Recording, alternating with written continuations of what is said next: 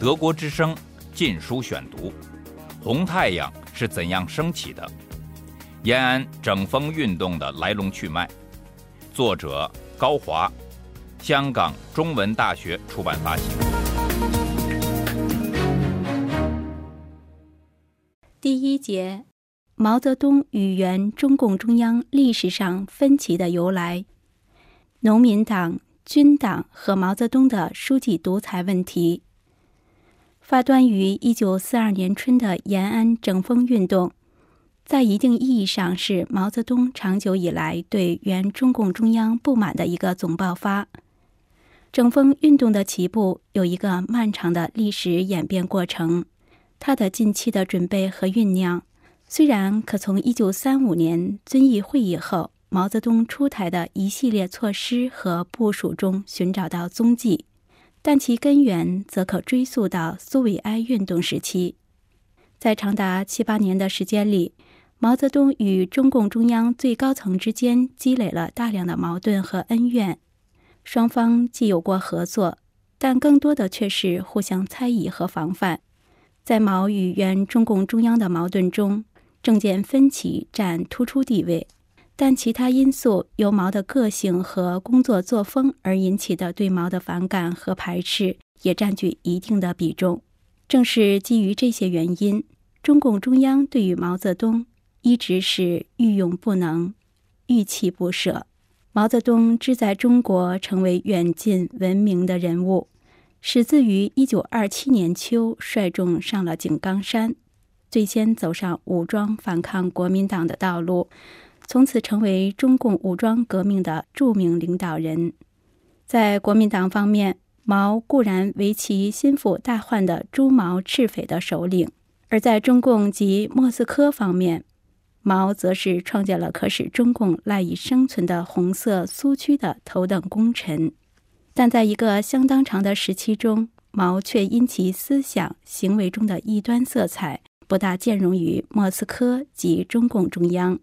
毛泽东的异端在不同时期有着不同的内容和表现。一九二七年至一九三零年是毛异端萌生的阶段，在这个阶段，莫斯科和中共中央密切地注视着毛泽东在江西的活动。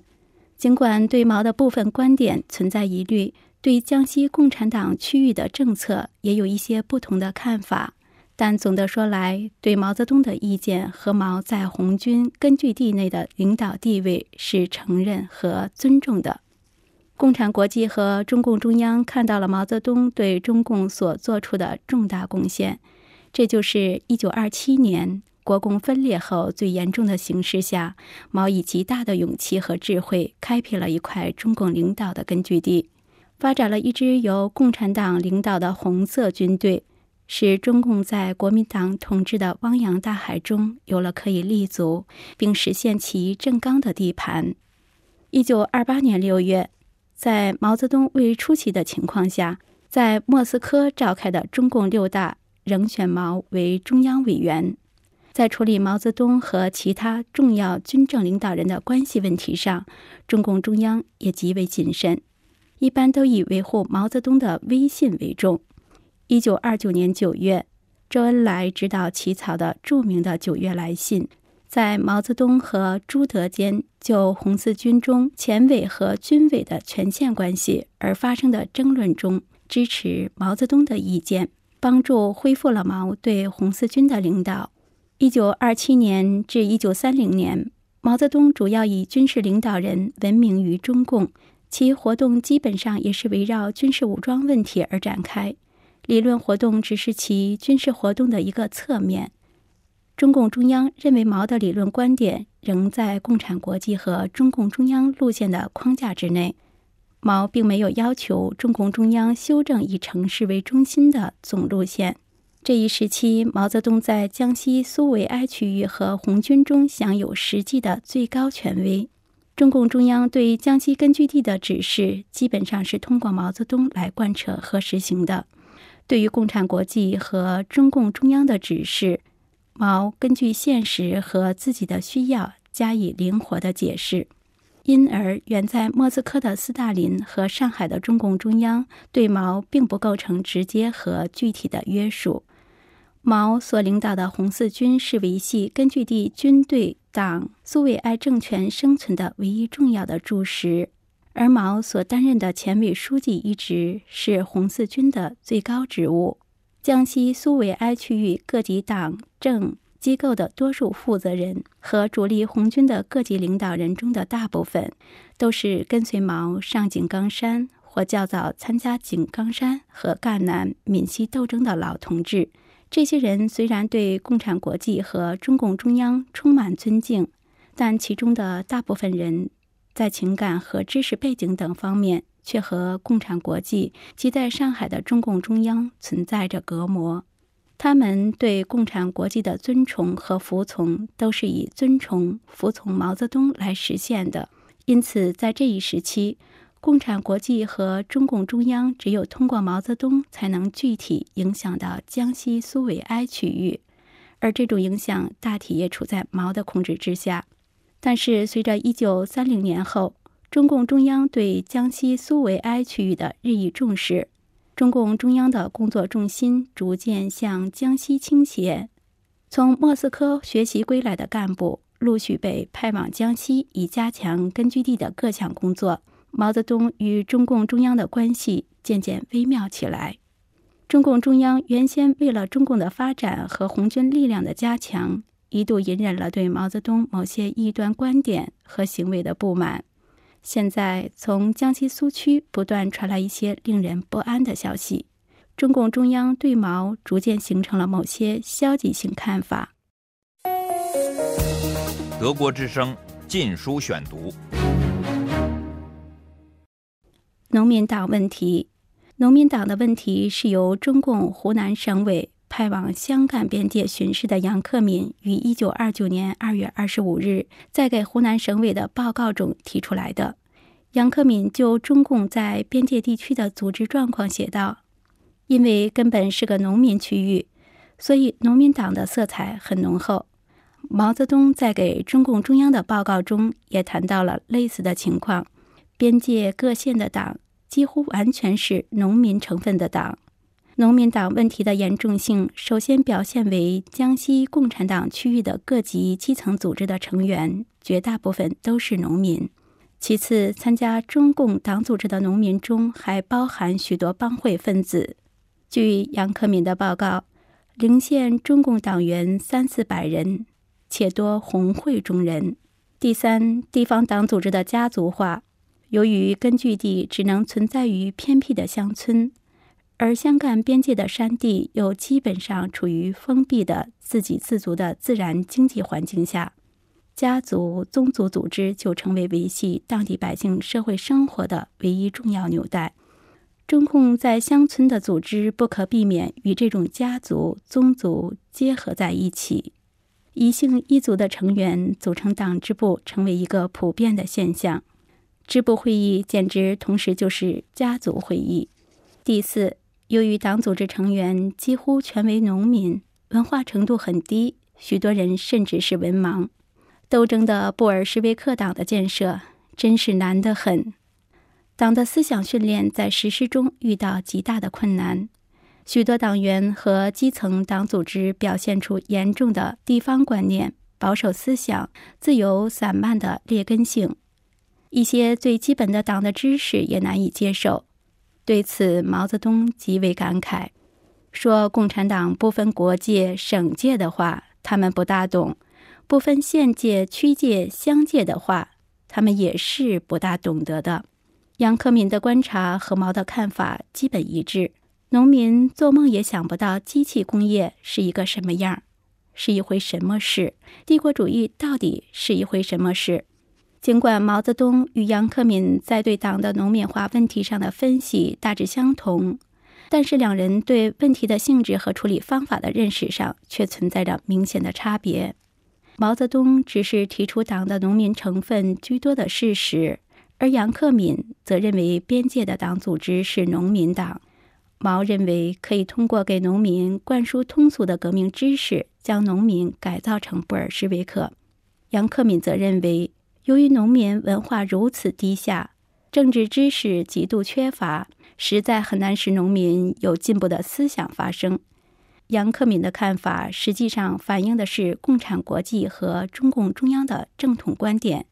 即认为只有通过党的工人阶级化，才能克服农民化对党的危害。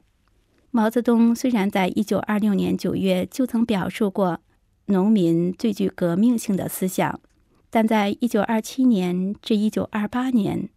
共产国际和中共中央的概念对毛仍具有相当影响。由此出发，毛一度对党的农民化表现出某种忧虑。但是，经过在香港边界一年多的游击战争和对农村经济社会状况了解的加深，毛逐渐消除了他对党的农民化趋向的担心。毛认为，尽管农民知识低下，但政治教育可以发挥作用。至于农民文化知识少，正可避免第二国际错误思想的影响。而更现实的问题是，在江西根据地几乎不存在工人阶级，即使勉强的把所有小作坊的工匠和店员列为工人，和农民相比，在人数上也只占极小的比例。因此，毛很快就改变了对边界党组织农民化的批评，转而致力于对农民党员的思想训练。对于毛泽东的这种通过政治训练改造农民党员的观点，中共中央很难提出任何正式批评。一则因为毛泽东并未否认工人阶级的革命领导作用；二则如果按严格的苏共标准衡量，苏区的中共党组织将不称其为共产党。面对现实，唯一方法只能是依靠思想灌输，使农民党员布尔什维克化。但是，中共中央对毛泽东在马克思主义解释方面的灵活性却有所不安。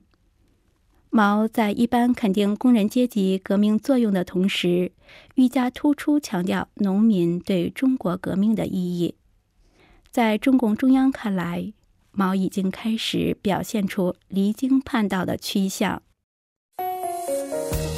德国之声《禁书选读》：军党的问题。一九二七年十月，毛泽东率秋收暴动队伍上井冈山以后，军队就成了维持苏区存在的唯一重要的力量。在紧张的战争环境下。党与红军已融为一体，军队实际上已经成为中共党组织的化身。在红军中建立党组织，是毛泽东吸取中共在大革命失败的教训，为加强党对红军的领导而采取的一个重大的措施。毛认为，中共在一九二七年的失败原因之一。即使我们在国民党军中的组织完全没有抓住士兵，即在叶挺部也还是每团只有一个支部，故经不起严重的考验。一九二七年十月，毛在永新县三湾确立了支部建在连上的制度。十月中旬，又在陵县亲自主持了六个士兵党员的入党宣誓仪式。从此，在红军中大力发展党员。成为中共一项最基本的制度。与支部建在连上相配套的是，继续采用仿效苏联红军模式的北伐时代的党代表制度。自一九二九年起，红军中的党代表改称政治委员，连的政治委员从一九三一年起改称政治指导员，此称谓一直沿用至今。军队的重要作用尤其体现在它实际上是地方党的保姆和守护者。一九二八年四月之前，中共湘赣边界的地方党组织基本处在分散和工作全面停顿的状态。五月中旬，毛泽东在宁冈茅坪主持召开了中共湘赣边界第一次代表大会。此次会议正式确定军队帮助地方党发展的方针。选举了以毛为书记的边界第一届特委会，毛泽东从此一身兼军队和地方的最高领导。然而，军队主力一旦转移，地方党的生存马上就发生危机。一九二八年八月，遵照湖南省委的指示，朱德率红军主力进攻湖南，导致八月失败，边界各县党组织和政权大部分解体。而一旦主力红军于九月重新占领该地区，所有的中共组织和政权即迅速重建起来。军队的作用如此显著，地方党组织隶属军队系统的领导也就逐渐被认为是顺理成章了。对于中共军队在根据地对党组织所起的支配性作用，中共中央的态度是矛盾和复杂的。一方面，党的领导人完全支持在军队中建立党组织，也深知军队领导地方党是艰苦恶劣环境下的必然产物。另一方面，又对中共军队的农民化、军队对地方党组织支配性的关系深感忧虑。一九二八年六月四日，中共中央在致朱德、毛泽东并前委信中。虽然承认了毛泽东统领湘赣边界红军和地方党的最高权威，但对湘赣边界党和军队的工作也提出了一系列批评。中共中央对红军中农民成分的急剧增长表示出严重的忧虑，认为无论在政权机关或党的指导机关中，都有很深厚的小资产阶级的农民意识的影响，要求毛泽东注意在红军成分上。尽可能增加工农和贫农的成分，减少流氓的成分。只是毛泽东必须彻底的改造各级党部及指导机关，多提拔积极的工农分子，特别是工人分子参加各级党部的指导机关。中共中央还批评湘赣边界的苏维埃政权多是上层的委派的，而无下层选举的基础，责令毛泽东改变方式。禁止党部和军队委派苏维埃，绝对防止党命令苏维埃的毛病。中共中央关于改变红军成分、调整党军队与地方苏维埃关系的训令，实际上是一种仿效苏共经验的一厢情愿的空想。一九二八年湘赣边界共产党的状况，与一九一七年至一九一八年的俄共与苏俄红军的情形。不是相距万里，在湘赣边界形成的由农民组成的红军，和在红军指导下建立的以农民为主体的共产党组织，以及苏维埃政权的三位一体，是客观历史环境的产物。这个以军队为核心的三位一体，是作为苏共模式的一个分支的中国革命的一个基本形态，只是当时。他正处在刚刚成长的萌芽状态，而不被正统的中共中央所理解。德国之声《禁书选读》：红太阳是怎样升起的？延安整风运动的来龙去脉。作者高华，香港中文大学出版发行。